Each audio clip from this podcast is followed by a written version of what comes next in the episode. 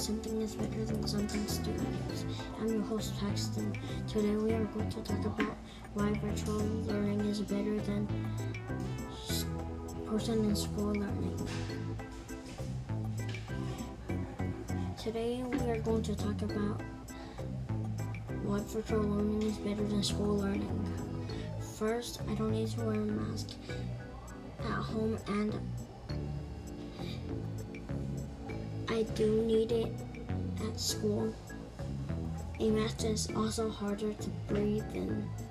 It. Second is I don't need to follow the the school schedules like PE and at home. No schedules to follow and I can do PE at any time, like after lunch or in the morning.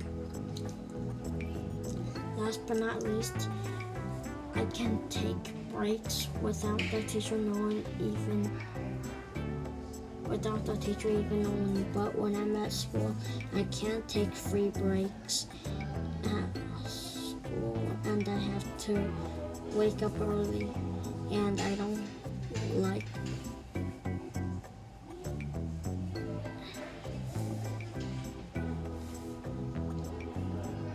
and not like at home I can wake up anytime. That's why virtual learning is better than school learning. I hope you like virtual learning too. Thanks for listening, people.